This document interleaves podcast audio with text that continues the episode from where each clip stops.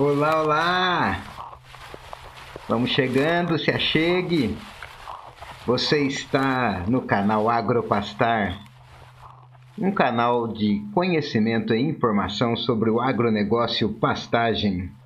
Neste episódio de número 4, troquei um palmo de prosa com meu grande companheiro Antônio Schacker, do Integra, Instituto de Métricas Agropecuárias. É claro, falamos, entre outras coisas, sobre os quatro P's: pasto, pecuária, pessoas e processos. Contamos ainda com a presença dos meus ilustres alunos e alunas que fizeram perguntas ao final do podcast. Desde já agradeço a sua audiência e convido para continuar seguindo os próximos episódios do Agropastar Podcast.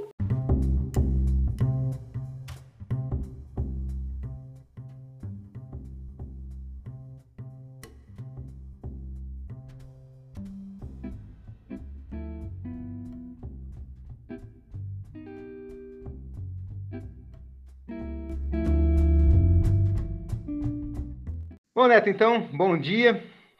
É um prazer imenso tê-lo aqui no podcast Agropastar. Desde já eu gostaria de, de, te agradecer, tá? Você ter aceito o convite para a gente bater esse papo aqui. E só colocando o contexto, né, desse episódio, eu comecei então esse podcast e uhum. contando a minha trajetória profissional e aí me veio uma ideia, né? Falei, eu vou dar continuidade com alguns episódios apresentando os meus mestres, apresentando Sim. aquelas pessoas que me influenciaram positivamente e que fizeram né, eu seguir nessa carreira da zootecnia, na forragicultura, trabalhar com pastagens. Então, é nesse contexto que a gente vai fazer esse papo gostoso aqui. Uh, mas antes disso, antes da gente iniciar, né, eu uhum. gostaria que você se apresentasse, então, para os nossos ouvintes, eu sei que você dispensa apresentação, mas uhum. talvez esse podcast aí fique por muito tempo uh, disponível. Então, talvez você se apresente aí para quem vai nascer em 2050.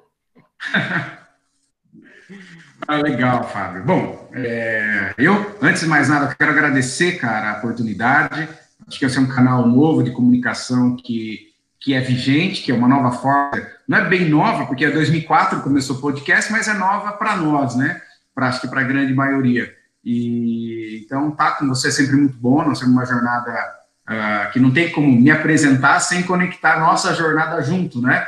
Uh, nós temos uma jornada aí de é, completando agora 20 anos, né, Fábio, que a gente se encontrou de uma forma profissional quando uh, você ajudou na, na, época do mestrado, ainda como estudante né, de zootecnia da UEM, me ajudou em toda a tese de mestrado, ensinando cortar capim, separar como folha, fazer conta de dupla amostragem, né, naquele momento, então, aquilo tudo. Então, eu sou, sou zootecnista, formado na Universidade de Maringá no final dos anos 90, uh, 97 para ser mais exato, e tive uma jornada trabalhando numa fazenda, que inclusive você também foi para lá, né? É, de fazenda, foi muito legal, no Mato Grosso do Sul, e depois entendendo que, que tinha um espaço para a gente trabalhar como um profissional na consultoria. Então, aquela experiência vivendo em fazenda uh, deu mais segurança, deu um pouco de.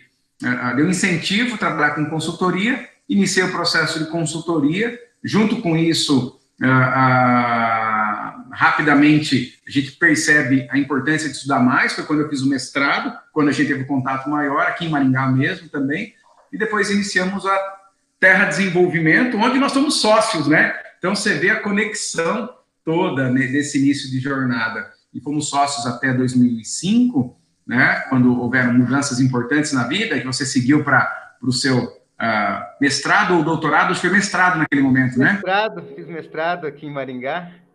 É, foi para o mestrado. E então, de 2000, uh, ah, de 97 a 2000 aproximadamente, eu fiquei na fazenda. De 2000 a 2002 no mestrado.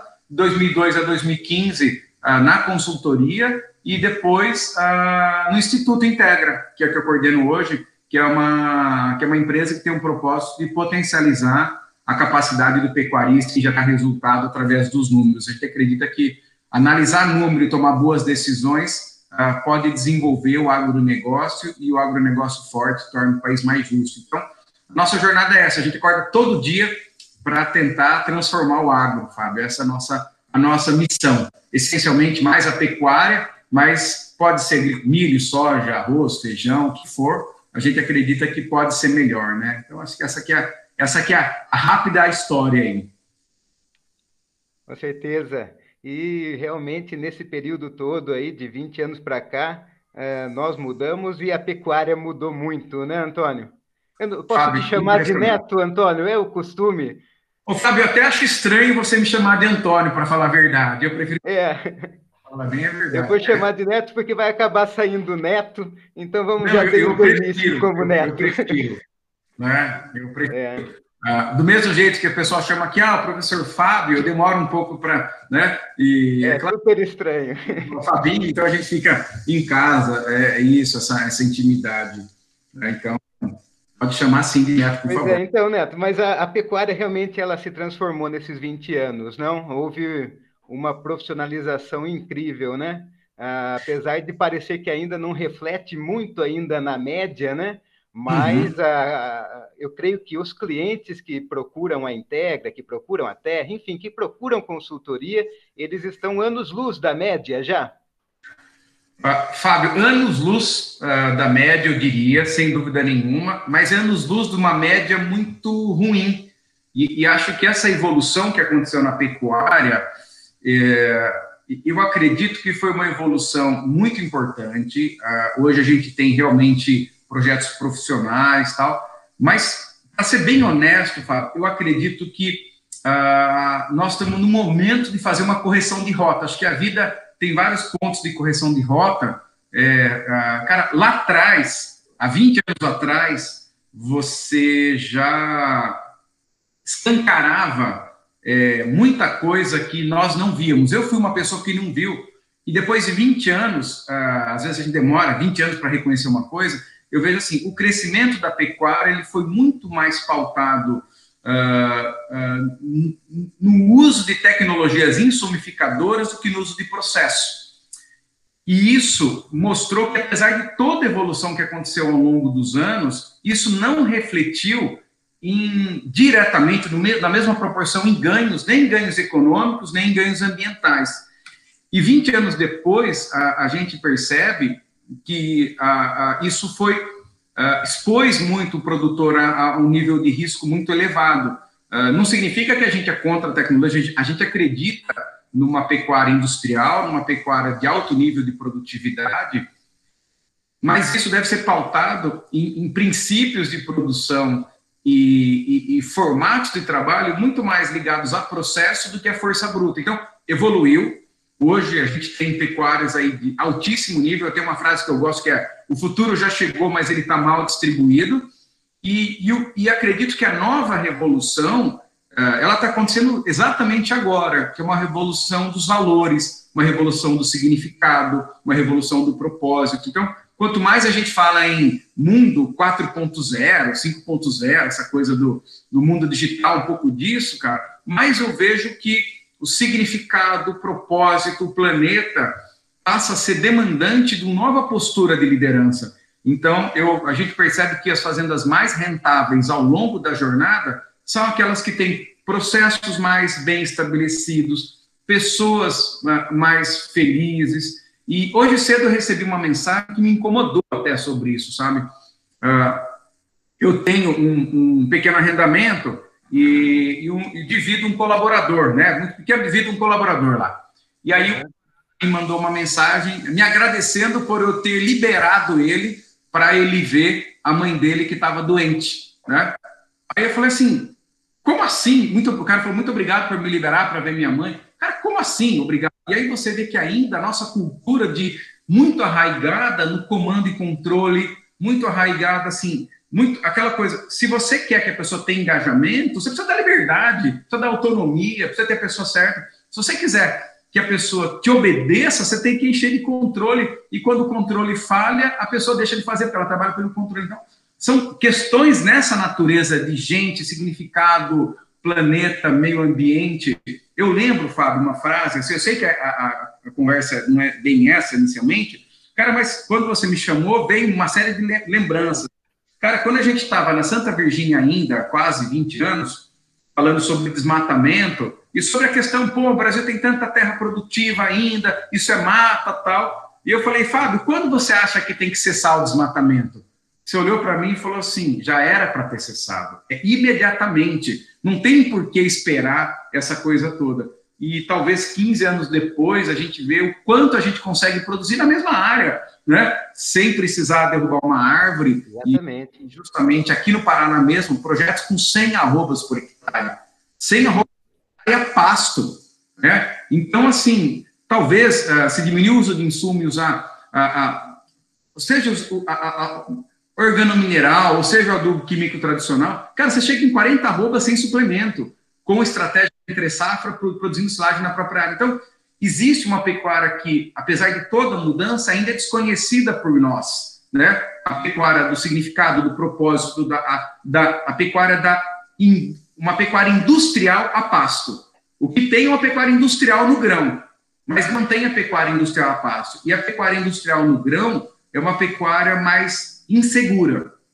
Então, assim, uh, fiz essa resposta talvez mais longa, mudou, mudou muito, mas se a gente for analisar o quanto aves e suínos mudaram ao longo dos anos, piscicultura ao longo dos anos, a gente fica atrás. Cara, você pega de 2,5 kg de conversão alimentar para 1 kg 570 no frango, por exemplo, cara. E você pega os confinamentos hoje, cara, tá no 7 kg, bicho. E tem boi de 4 de conversão. Mas os melhores comemora com 7 quilos de conversão.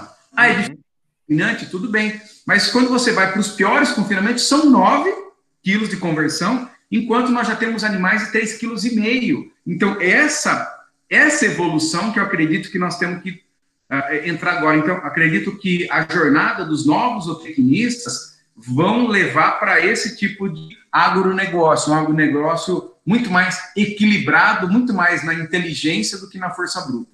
Com certeza. E, inclusive, as áreas de pastagem já estão diminuindo, né? E ao mesmo uhum. tempo em que a produtividade, a produção aumenta, né? Então, a produtividade está aumentando. Eu creio que não há uma tendência de que aumente essas áreas de pastagens, e sim vai haver uma transição uh, em que vão diminuir essas áreas e vai, vão aumentar as áreas de integração lavoura-pecuária, né? Hoje já são, acho que, mais de 11, 12 milhões de hectares né, de sistemas integrados. E até hoje mesmo eu estava vendo cedo reportagem lá do Mato Grosso, né, falando que a idade ao abate vem diminuindo bastante, né, já poucos animais sendo abatidos com mais de 36 meses, né, os uhum. machos. Então, realmente é uma revolução, mas, como você disse, ainda com bastante risco, muito pautada em grãos, em insumos externos a fazendas, né? Ainda a gente vê fazendas comprando volumoso, né? E, uhum. Do ponto de vista econômico é muito complicado. Mas, realmente, as tendências que eu venho acompanhando, pelo menos em relação ao valor dos insumos, né? É, to, todos os insumos estão em alta, então uhum. é, acaba que não fica bom também para o pecuarista, né? Porque o, boi está num preço recorde, mas milho e soja também, né? E com perspectiva de persistência desses valores altos, né? É, é Fábio, olha que interessante. Mundial, Desculpa, pode concluir, né? Eu acabei te cortando. É, o que eu creio que é assim, com esse patamar de, de grãos, né, e essa escassez de grãos no mundo, eu estava vendo reportagem de que talvez o Brasil consuma todo o seu estoque de milho, né? E chegue uhum. em níveis baixíssimos de estoque de milho, que pode alavancar o preço ainda mais. Então, acho que realmente chega o momento de, de colocar mais olhar para as pastagens, né? Apesar de também ser um problema nós importarmos a grande maioria dos fertilizantes químicos, né? Exato. E, Fábio, acho que o que nós temos aí de, acho que de desenvolvimento nessa área, para mim, fica muito transparente.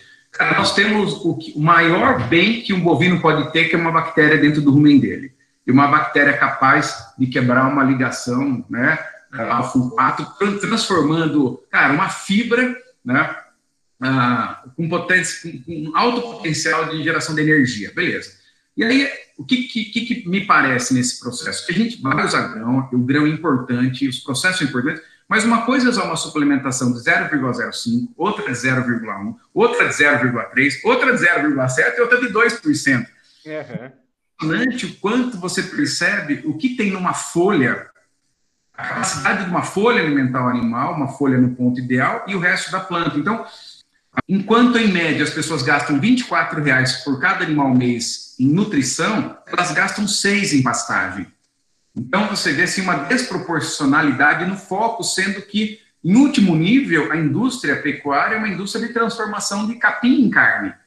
E se meu principal meu capim eu gasto seis, existe um problema de foco gravíssimo. Foco, assim, uma falha, foco.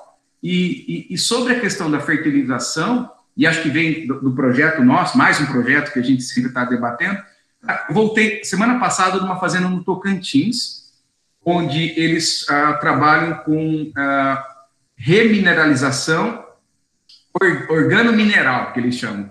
Ah, impressionante a qualidade do adubo fosfatato. Então, eles recolhem a cada ciclo de confinamento o esterco, uhum. colocam uma fonte de, de fósforo, ah, alimentam com as bactérias que vão fazer, que não sei se exatamente ela vai fazer, ela mas vai quebrar algumas ligações, ou produzir algum tipo de ou, ou fungo, alguma coisa vai ajudar na fermentação. Cara, e praticamente você tem um, um pó de rocha, que é daqui do Brasil, com um problema ambiental, que era o esterco, um microorganismo fazendo uma, uma produção agrícola incrível. Então, assim, o conhecimento nessa direção também é incrível. Nós temos um amigo em comum, que é o Ricardo Padula, que é um agrônomo, e o Padula fala assim, ele está fazendo já radiestesia ele resolveu o problema numa cultura de fumo apenas organizando a energia do setor. Então, coisa que para nós é desconhecido, né? Pode até ser visto assim, a gente tem analfabeto nisso. Mas o cara tinha um problema numa cultura de fumo histórico, cara, não tinha mais veneno que controlava os negócios, ele foi lá, pôs três, quatro antenas no negócio, fincou uma coisa ali, pôs um pouco de calcário aqui, acolá, e um problema de oito anos no fumo, com um monte de problema, ele mandou a foto antes e depois. Aquela coisa não funciona. Cara, Tentaram de tudo. Eu estou vendo uma evidência, um fato. O porquê não está na minha, na minha meu grau de consciência. Mas então existe, eu acredito, uma revolução, que é essa nova revolução, que não é de, não é de bicho grilo, não é isso que eu estou colocando, é uma revolução de gente consciente, fundamentada em técnica, que uh, tem um propósito para trazer e que quer ganhar dinheiro. Assim, que quer ganhar dinheiro. Então, eu acho que. A área de biologia do solo cresceu muito no Brasil, né? Nós tivemos agora esse mês mesmo o lançamento de análise uh, biológica do solo pela Embrapa de Planaltina, né? Que legal, como, que legal. Como um dos melhores indicadores de, de saúde do solo, né? É uma análise de enzimas no solo para detectar a, a quantidade, a biodiversidade de vida no solo. Então é fantástico isso. É fantástico, cara. É, e é esse o conhecimento que, que eu acredito que é que o novo zootecnista, que essa geração de 2050, é o tipo de conhecimento que eles vão ter. Só que ele é, é mais difícil, Fábio, porque um processo vivo pressupõe complexidade, porque um processo vivo tem muito mais interações né, do que um processo uh, não vivo, um, um processo inerte. Então, essas interações precisam ser conhecidas e dominadas, ou seja, necessidade de conhecimento e de consciência passa a ser muito maior do que simplesmente de seguir uma fórmula inerte. Então, acho que é onde, a gente, onde a coisa pega, entendeu? Que esses é. processos mais complexos. É, a complexidade do sistema é que traz uh, uma segurança, porque o sistema mais complexo ele é um sistema mais estável. Nós, nós vivemos aí o, uh, o resultado de uma simplificação de um sistema complexo, né? E ele uhum, chega uma hora, uhum. quebra uma perna, né? E mostra o, o problema. Agora, esses sistemas complexos e de processos substituindo insumos, ele tem também uh, uma particularidade, é que ele não é faz hoje e colhe o resultado amanhã, né? Uhum. Ele exige paciência, perseverança para ver os resultados, eu acredito, né? E aí isso a gente está falando de colocar essa situação numa geração imediatista, né? Uhum. Mas você sabe que você tocou num ponto que eu tenho refletido muito na minha vida, cara. Quanto mais velho a gente vai ficando, mais a gente pensa no longo prazo. Não sei se você reparou isso. Sim, sim, é verdade. Não, a gente e... vê, às vezes, idosos de 60 anos, 70 anos, fazendo planos para 20 anos para frente, né? Certeza. E, e, e, Fábio, e aí acho que a diferença eu vejo aqui, uh, o longo prazo te permite conquistas impossíveis no curto prazo. Então, a consistência de propósito, você conseguir desenvolver uma visão de longo prazo, assim, cara, a gente pode quase tudo no longo prazo. E no, no curto prazo a gente pode muito pouco. Então, eu vejo que a grande frustração é não reconhecer que eu, eu devo ser feliz no curto prazo, buscar a conquista que vai acontecer no longo prazo. E, na verdade, você tem é, vitórias diárias. Então, eu vejo assim que uh, quando eu realizei que poxa vida, é, o processo ele pode ser construído a longo prazo, e quando você desenha um processo a longo prazo, a chance de você conquistar antes daquele prazo inicial é muito grande. Então, é, eu penso cada dia mais no longo prazo, né? garantindo o curto prazo no sentido de ser feliz hoje, de levar a vida que eu quero levar hoje, não significa ah, quando tal coisa acontecer eu serei feliz, é errado, mas que uma conquista corporativa é longo prazo. Uma conquista de carreira é longo prazo. Uma, a conquista que nada relevante, verdadeiramente relevante, eu acredito que é possível ser conquistada no curto prazo. E então, assim, eu estou seguro, cara, que todo mundo que está nos ouvindo, está aqui, seja ao vivo ou seja depois gravado, uh, que realmente tenha essa, esse discernimento que uh, o longo prazo ele é maravilhoso, porque ele te permite, entendeu? Ele te permite. Se eu só assim, um dia eu quero ser pecuarista, Pô, mas eu não tenho nada, não tenho dinheiro, não tenho fazer, não tenho nada. Mas no longo prazo, não tem dúvida nenhuma que você tem 100% de chance de se tornar pecuarista, empresário, pesquisador, seja o que você quiser. Simplesmente falou, mas como que eu vou fazer isso? Eu falei, naturalmente, você primeiro vai entrar na área, vai começar a trabalhar. A partir do momento que você conhecer gente, você vai se tornar parceiro de alguém que já é, e você vai falar, nessa parceria você vai investir 5 mil reais, que eu tenho certeza que é possível, e a partir daquele momento ele vai ter três animais com aquele cara, que vão virar seis, que vão virar 10, que vão virar 60, que vão virar 150, e ele vai se alugar uma fazenda e vai ter a pecuária dele né, num prazo que talvez não precise chegar em 10 anos. E 10 anos, gente, nós aqui passou 20, né, Fábio? E vamos passar. É. Legal. Que nós vamos viver mais, se Deus quiser. Ah, com certeza. A gente vai viver mais, não vai viver só 70 a gente nunca sabe, naturalmente, mas uh, eu espero que a gente complete três dígitos, né, Fábio? Ah, é. Ah, é. então tem mais futuro do que passado, né? Então, Exatamente. tem mais futuro do que passado, né? Com certeza. Mas também pode fazer esses planos de longo prazo. Só plano de longo prazo. E o plano de longo prazo dá direção, inspira a gente, dá paz, entendeu? E é isso, cara. E, e, cada dia que passa, a gente vê que pode viver com menos. Essa é outra realidade que a gente começa a perceber quando vai ficar um pouco mais velho. Cara, uma, coisa, uma, pensão besta. Eu estou fazendo uma pequena reforma na minha casa, e como estou tá sem cozinha, aquela coisa, eu fui na minha mãe. E aí, cada um levou um pouquinho de roupa, um pouquinho de coisa, só que a reforma atrasou muito. Cara, nós estamos vivendo há 90 dias com menos de 20% das coisas que a gente tem na casa. E a gente isso com meus filhos, com a família. Ah, meu, você, você, trouxe menos sapatos, você trouxe menos camisas, você trouxe menos calça, menos, menos tudo, e está faltando alguma coisa? Não. Não falta. A gente tira disso, né? Exatamente. Maravilhoso isso. É, talvez esses sistemas produtivos que foram um pouco além da conta, né, no, no insumo, etc., eles tenham que viver essa experiência. Agora, voltar um pouquinho, viver com um pouquinho menos e vai viver com um pouquinho mais de segurança nesses sistemas produtivos, né? Com certeza. E, Fábio, e, e voltando a falar do sistema produtivo em si mesmo, o sistema produtivo tem uma grande, o tradicional tem uma grande falha. Ele não foi pensado de trás para frente, ele foi pensado no, raciocínio, vamos colocar, de hoje para o futuro. Porque se eu pensasse de trás para frente, eu teria muito mais criatividade. Se eu, se eu chegar para alguém e falar assim, qual que é o grande indicador de sucesso? Ah, é ter um animal com margem, né?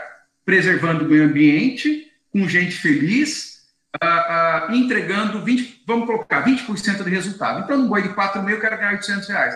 Cara, quando você define isso e você volta ao processo, você encontra uma sequência muito mais lógica do que uma sequência de tomada de decisão de hoje em diante. Que é uma uhum. tomada. Então, assim, eu vejo que, pra, independente a pessoa que trabalhar com a pecuária de corte, que é o nosso core principal, entre num negócio e pense o que indica sucesso. O que indica sucesso? Por exemplo, na educa... o que indica sucesso para a universidade?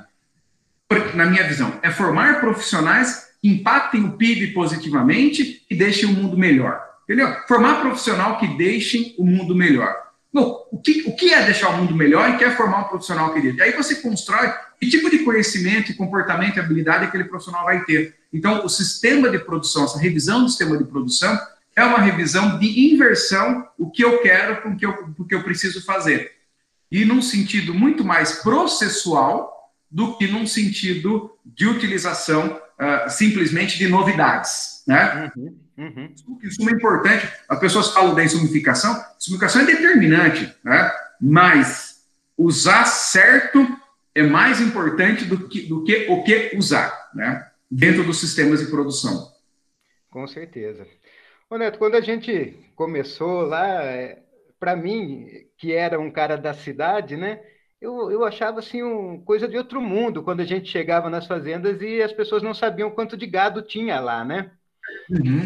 Eu creio que ainda existe isso hoje em dia, mas talvez muito menos. Acho que esse já é um problema que as pessoas veem a importância de conhecer, né? O rebanho em quantidade, pelo menos, né?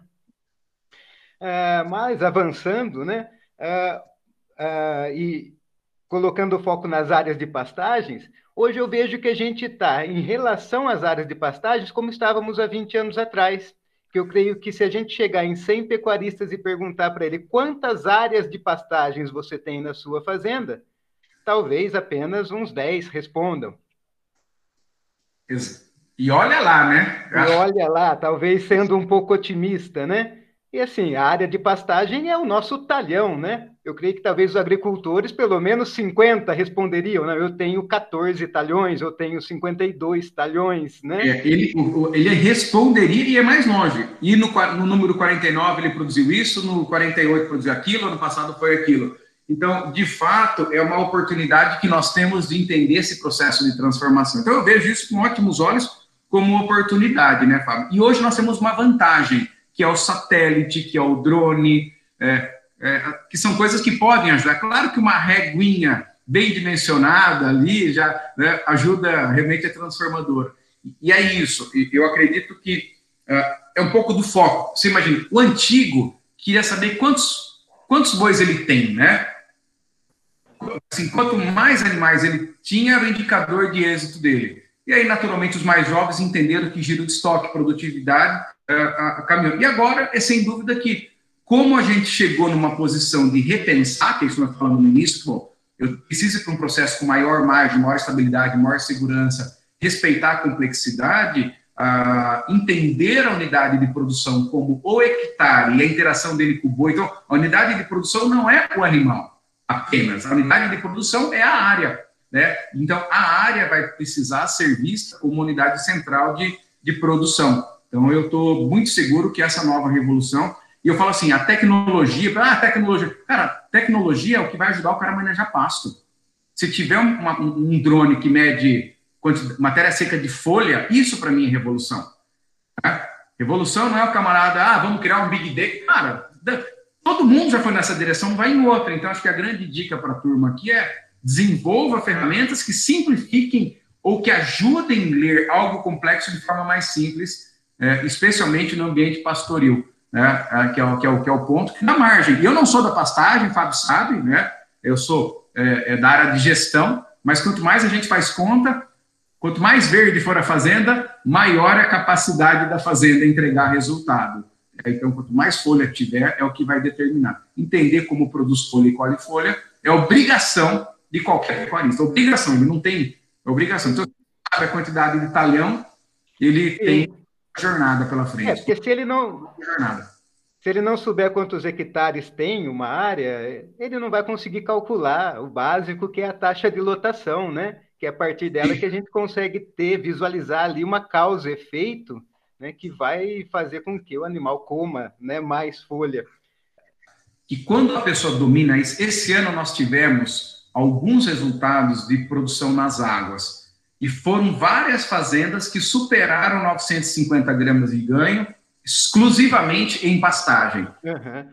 assim, você vê o potencial, isso e ainda tem potencial de melhorar. Não é raro animais que ganham mais de um quilo em manejo de pastagem em águas, e eu vejo assim que a sensibilidade de conseguir lembrar que nas águas que eu construo a margem, que nós temos cada mês ou até cada quinzena, eu tenho uma fazenda diferente da, da quinzena, até da semana anterior, e posso até mais longe, diferente do dia anterior, né? Por conta da interação biológica, climática. Então, ter um extremo conhecimento do comportamento animal, e por isso que eu gosto muito uh, uh, do Paulo de Carvalho, por exemplo, da, da URGS, que fala muito do comportamento, do, do, método deles, acho que todo mundo tem métodos bem legais, que é justamente entender que eu tenho uma, uma atitude diária em termos de manejo de pastagem.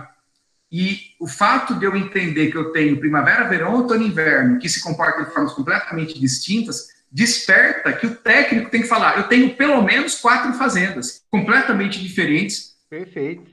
É na mesma área. E cada fazenda exige um conhecimento e algo diferente. E o ponto mais importante que eu tenho lido, se você perguntar qual é o ponto mais importante o ano que vem, talvez responda outra coisa. Ano passado eu responderia, mas hoje, Fábio, o ponto mais importante negligenciado pelas fazendas é a estratégia de entre safra, é a produção de volumoso de alta qualidade. Porque sem isso, cara, é impossível você colher o máximo nas águas. Então, é, é, esse é o ponto. Negligenciar a estratégia de entre safra, cara, é o erro mais comum que a gente vê. Assim, talvez dois em dez, no máximo, tenham uma estratégia de entre safra coerente, rentável, com produção de volumoso de alta qualidade dentro da fazenda. Acho que esse seria o ponto mais importante de uma fazenda, assim, cara, põe 90% da atenção na tua estratégia de entre safra, eu tenho certeza que você vai dar um salto valiosíssimo. Perfeito. Ô Neto, e assim, é, quais as informações que as fazendas costumam ter e monitorar a respeito do ambiente de pastagens? Uhum. Dos clientes que vocês têm, das fazendas que vocês acompanham. O que, que já é assim, é costumeiro eles terem? Assim, pelo menos o mapa eles têm? Ou ainda não têm? Sabe, hoje, grande maioria já tem uh, os mapas. Então, assim, eu vejo mapa, foto de satélite. Eu até diria assim que, que, que as novas uh, que as novas gerações, elas justamente têm uma, uma configuração que eu vejo que são muito, muito, muito legais, assim, porque já tem, já tem mapa, já tem foto. Eu não sei dizer quantas realmente tem todos os mapas, quantas realmente tem uh, to, to, todas as, as fotos, mas ah, eu diria que eu, eu separo, inclusive, o processo de ambiente pastoril em dois grandes conjuntos de informações necessárias. Então, nós temos um primeiro conjunto que eu chamo conjunto de informações técnicas e estruturais. O que, que são as informações técnicas e estruturais? Então, é o, é o mapa da fazenda, é o mapa hidráulico, é o mapa uh, do posicionamento dos coxos e aguadas, então, que é o processo estrutural. Até acredito que a arquitetura zootécnica vai ser uma disciplina importante para nós, cada dia mais, porque eu, o layout de uma fazenda, a arquitetura do processo, as fazendas são muitas vezes mal pensadas, então, cara, a gente usa mais cerca do que precisava, mais coxa que precisava. Se tivesse um arquiteto, uma arquiteta desenhando isso, seria maravilhoso. Tanto que você vai fazer qualquer coisinha que o cara vai fazer uma reforminha, tem um arquiteto e tal, e uma fazenda gigantesca que vale milhões, então, arquitetura zootécnica é uma disciplina que, na minha opinião, precisa acontecer, que são esses indicadores de estrutura. Aí a gente tem outros indicadores ligados ao ambiente pastoril. Naturalmente, a gente tem a, a, a, a lotação, que é o principal delas, a mais fácil, tanto em cabeças por hectare quanto A por hectares, por, hectare. Porém, lotação, ele é frágil, porque no final ela só mede a relação de animais, realmente, é ter ideia de uma relação que entregue mais que seria a pressão de pastejo chamada, ou mesmo o percentual de oferta de matéria seca ou de folha para cada 100 quilos de animais. Então, essa é uma relação que ela não existe, raramente você tem, mas é uma relação que acredito que a tecnologia vai poder nos ajudar a medir essa quantidade de massa. Né?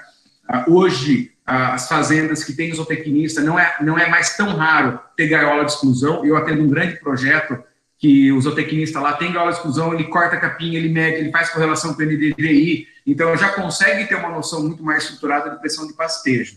Mas aí você tem indicadores de resultado que tem ligação com isso. como, por exemplo, o ganho de peso dos animais, é um indicador de resultado, e, e, e, e a partir daí eu tenho aqueles indicadores de processo, os mais importantes, que na nossa visão, que a gente não pode abrir mão, que são indicadores de monitoramento no dia a dia. Então, eu tenho indicadores que eu, ou que eu faço, como a questão do mapa, do layout, ou que eu meço com alguma periodicidade, como ganho de peso. Mas eu tenho outros tão importantes ou mais que são no dia a dia, que devem ser observados. Então, por exemplo, dentro do comportamento de altura, entrada e saída, deve ser assim, fundamentalista, porque a gente sabe que as alturas têm íntima relação com o desempenho, e o desempenho tem íntima relação com o lucro final.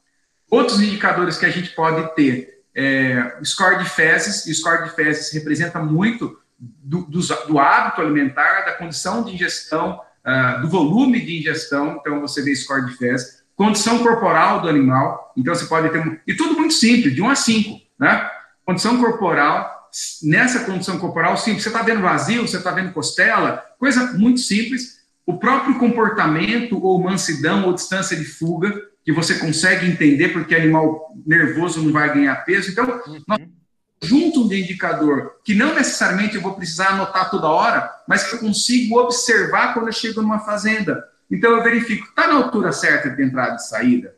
As fezes estão pastosas?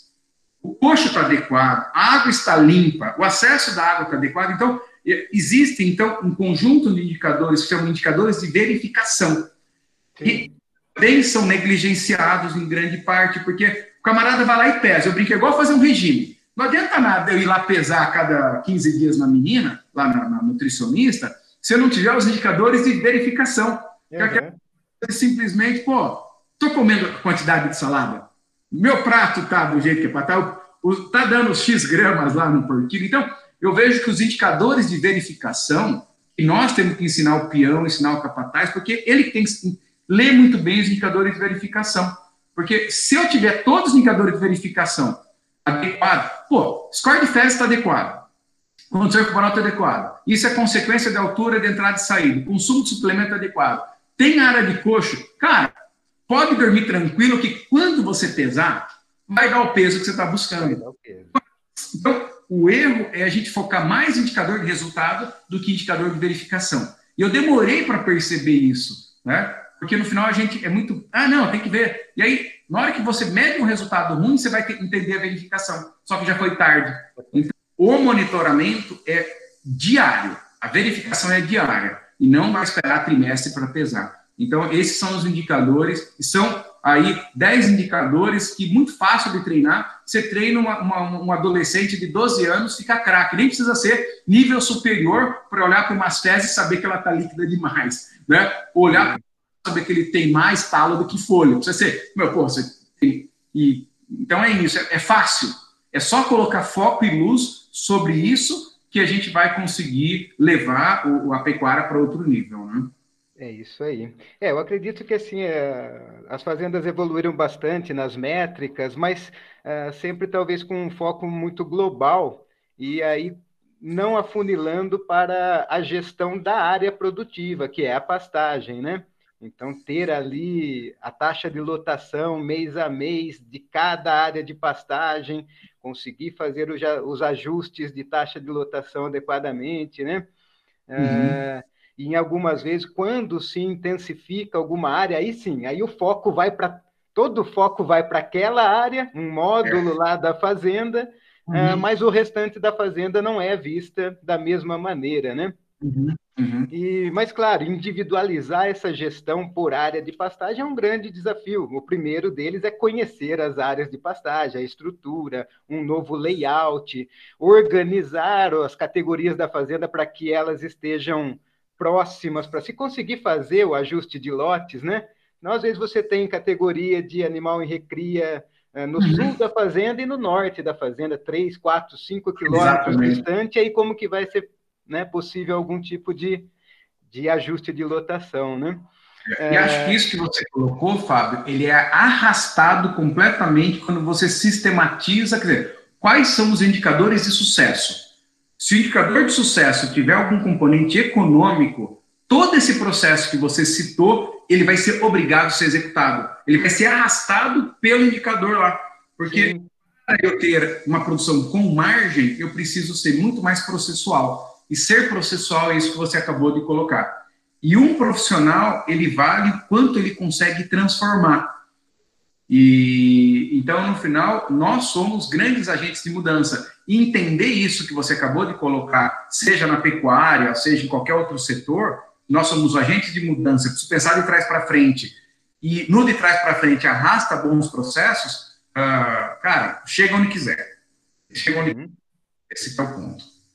Sim. É, acho que uh, tudo, uh, o manejo do pastejo, ele ele vai ser ajudado aí por tecnologias, pelas técnicas, né? Hoje ainda muito rudimentares eh, de uhum. cortar capim, de gaiola de exclusão, que eu acho totalmente inviável para a rotina de uma fazenda, Sim. né? Sim. Uh, mas sempre a, a, o manejo de pastagem, do pastejo especificamente, que é a colheita do capim, sempre foi considerada também como uma arte. E eu acredito, uhum. é, tem uma boa parte de arte nisso tudo que você vai começar um planejamento forrageiro, você tem que colocar um número de qual é a capacidade de suporte daquela área de pastagem, né? Quanto gado cabe ali.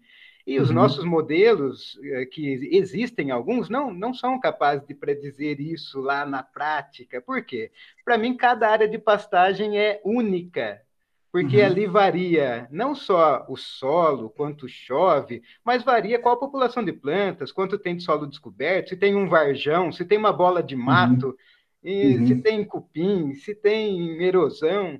Então, isso faz com que cada área de pastagem tenha uma capacidade de suporte e só ela que tem essa capacidade uhum. de suporte, uhum. né? Não é muito extrapolável isso, é, devido a essa particularidade de cada área de pastagem, né? Aí algumas pessoas vão, não, mas hum, então qual que é a área útil de pastagem de cada área? Isso vai tornando o sistema muito complexo, né?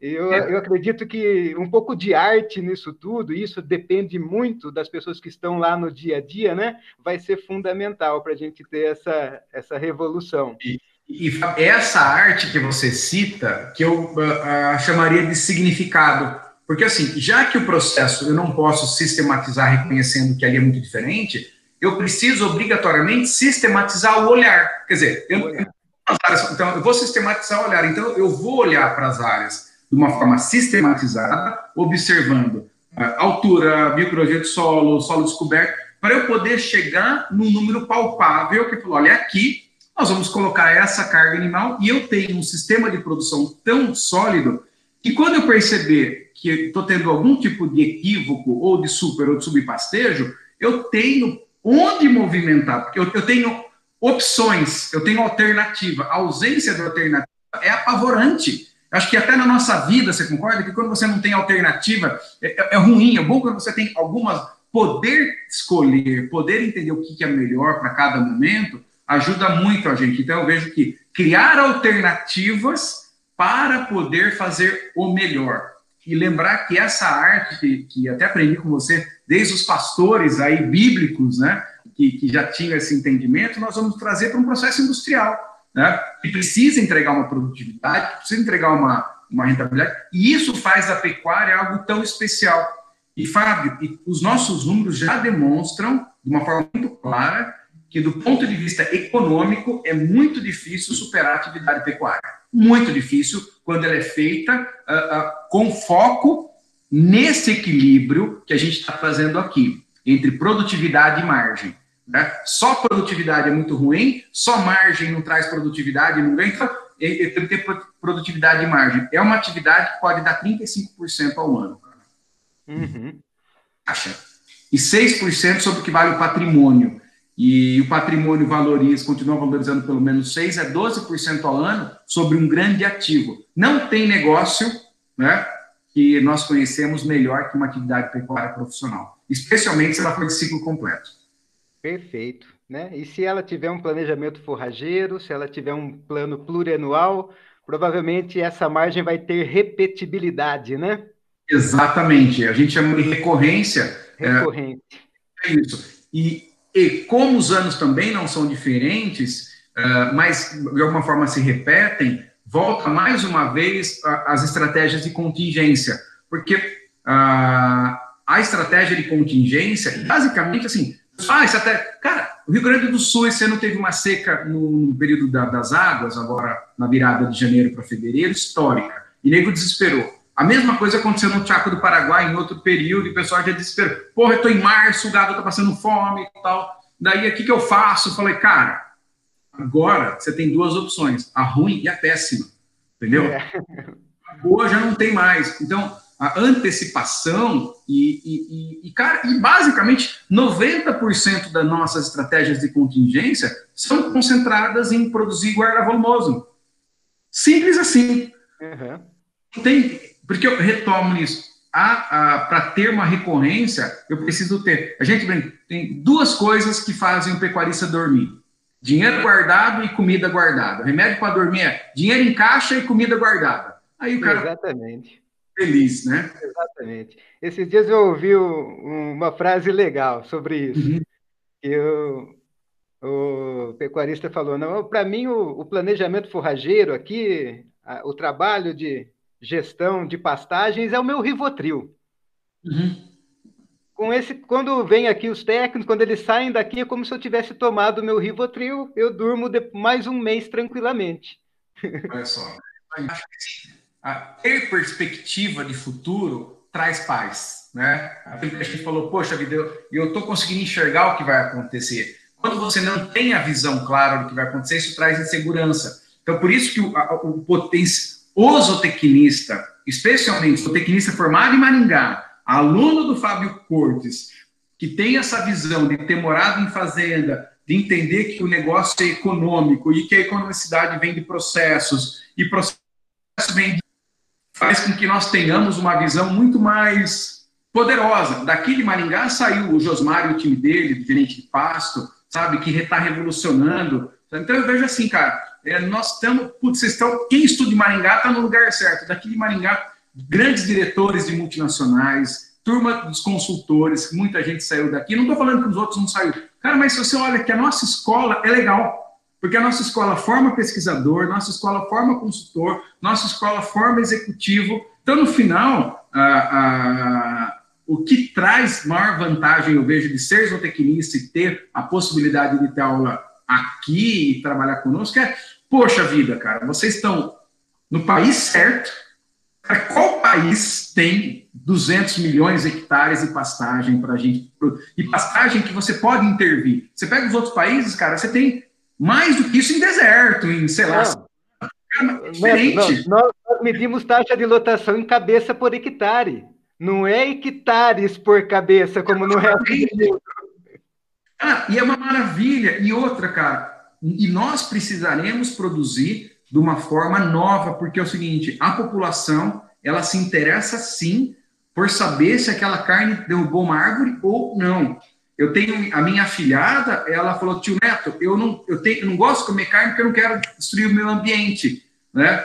Eu, eu falei assim, filha, eu entendo você não querer comer carne porque você não quer abater o animal, não comer carne ah, porque você não gosta do gosto, não comer carne por qualquer motivo. Agora, existe muita gente séria produzindo carne sem degradar o meio ambiente. Sim. Nós temos que colocar o marketing de que comer, temos que colocar o marketing de que comer carne coloca uma tonelada de carbono por hectare no solo. Exatamente. é retirado da atmosfera. E, e, e, e, legal, Fábio, acho que uma coisa que é importante, assim, comer carne você ajuda o meio ambiente, não atrapalha, como você acabou de colocar aqui. Só que ah, pessoas muito bem intencionadas, eu vejo, defendem algo que é a verdade dela. Olha o que aconteceu comigo. Minhas, meus filhos participam de um programa internacional lá que chama CISV, tipo um Rotary para criança, sabe? Criança e adolescente. E eles, esse ano, não tiveram a viagem e eles tiveram uma gincana online. E na, eles ganhando a gincana, tudo empolgado. Ai, estamos ganhando a gincana online. Aí depois chega tudo desenchavido. Ai, pai, perdemos a gincana. Eu falei, por quê? Porque a última pergunta foi quantas vezes você come carne por semana? E a gente, sete, sete, clica no sete, clica no sete. Aí eles tiveram a nota mais baixa. Porque, segundo eles, comer carne sete vezes por semana era a pior combinação. Então, eles estavam disputando lá, pau a pau, com um grupo, sei lá de onde, né, sei lá, e, e aí perderam porque a minha filha, e eu que falei para clicar no 7. Minha, minha esposa falou, ah, é melhor. Eu falei, não, pelo contrário. Essa é a oportunidade da gente mostrar, como você falou, comer carne, você, né? tira uma tonelada uh, de carbono da atmosfera, que você realmente uh, melhora o, o, nosso planeta. Então, cabe a nós também irmos no processo de entender o marketing disso. Eu não fico chateado com os ambientalistas, porque eles estão lutando pelo propósito deles. A questão é que eles estão mal informados. Exatamente. É nossa, cara. É, e, e para não deixar meus alunos sem informação, eu inicio a disciplina está iniciando agora, né? Exatamente com o tema dos serviços ecossistêmicos das pastagens, uhum. né? Quais serviços as pastagens uh, provêm à humanidade, né? Para tentar realmente né, colocar um pouco de luz nesse assunto aí para eles. Ah, Neto, já faz... Aqui, o Omar falou duas coisas bem legais aqui, né? É... a primeira é que não comer não vai mudar muita coisa, e o segundo, uhum. planta que nunca vai acabar no meio ambiente. E, e, na verdade, até mais, acho que a interação entre os animais e as plantas, no final das contas, passa a trazer uma, o equilíbrio necessário para o meio ambiente. E vou dizer mais, Fábio, eu arrisco dizer que no futuro os grandes empreendimentos agrícolas precisarão do boi para viabilizar a conta deles. Quando eu falo boi. É... Sem dúvida nenhuma, sem dúvida nenhuma, isso é. vai acontecer. Ele está chegando num ponto sem, sem volta. Uh, minha, minha, família é do ramo da batata, né? E uhum. eles têm bastante contato, então, com produtores de batata. E a batata é uma cultura muito complicada do ponto de vista sanitário, né? Uhum. E em algumas áreas, eles simplesmente não conseguem produzir mais uhum. sem dar um vazio sanitário, às vezes de três, cinco anos sem a cultura da batata naquela área. E eu tenho certeza absoluta que sistemas integrados, colocando uma fase de pasto e animais pastejadores, quebra o ciclo dessas pragas, né? Então, eu tenho certeza absoluta que o animal vai ter que ser inserido em todos os sistemas, porque sempre foi assim na história da humanidade, né? Faz muito poucos anos que a gente tentou simplificar os sistemas e hoje a gente está pagando né, essa conta dessa simplificação.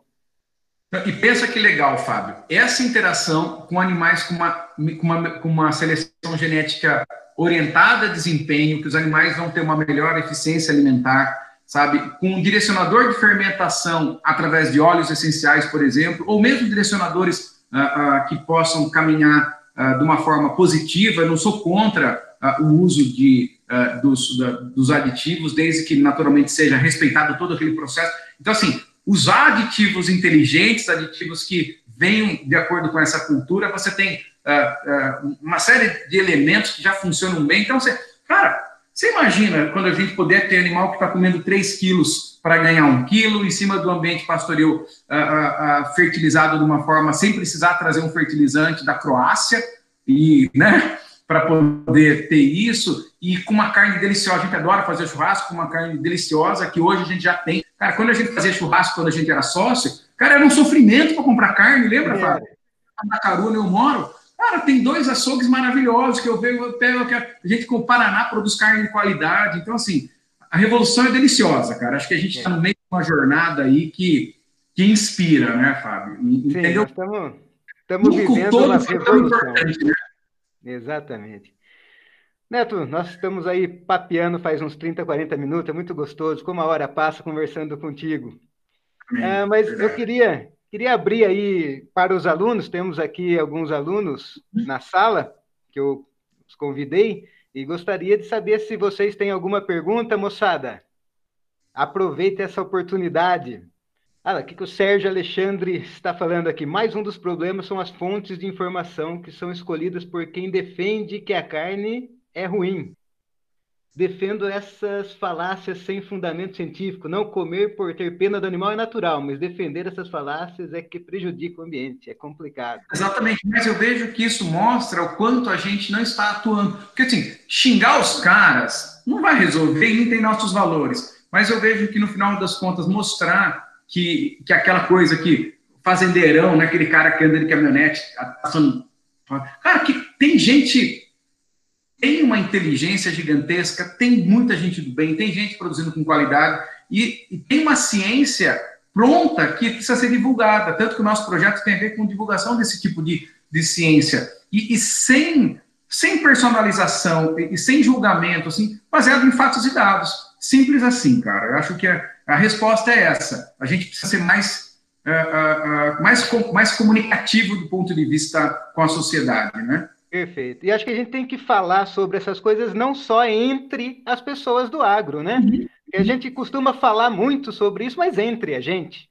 Não, a gente tem que falar para quem é de fora, principalmente, né? Não adianta nada ter lá uma, uma, uma, propaganda mais da Associação de Pecuaristas do Estado do Mato Grosso. Não.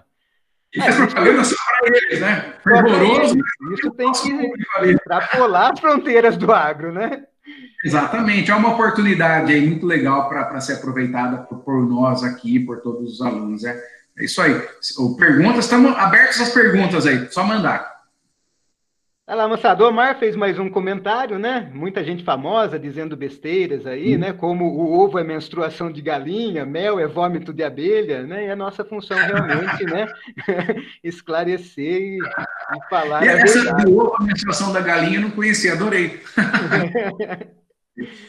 é. Realmente, né? e acho que a gente tem que bater nessas hashtags, né? A última hashtag que eu ouvi, que achei muito bacana, é que tem a do agro é pop, né? Mas agro é paz. Agro é ah, paz é. porque o agro produz comida, né? E comida traz a paz, né? Acabou a comida, é, é guerra. Certeza, certeza. E quem trabalha no agro tem um propósito, cara. Acorda cedo, assim, aquela coisa com tanto significado, sabe aquela coisa? Você encara a vida de uma forma mais feliz, sabendo que de alguma forma, o que você está fazendo está ajudando a alimentar o mundo. Então, assim, é maravilhoso. É maravilhoso. Então, vamos encaminhando aqui para o final, né? Nosso bate-papo aqui, a gente é, falou um pouquinho da, da, nossa ligação desde a graduação, né, Neto? Uma história que está chegando a 20 anos. O Neto foi. Ah, um e, e temos mais 20 muito. Sérgio, uma pergunta aqui.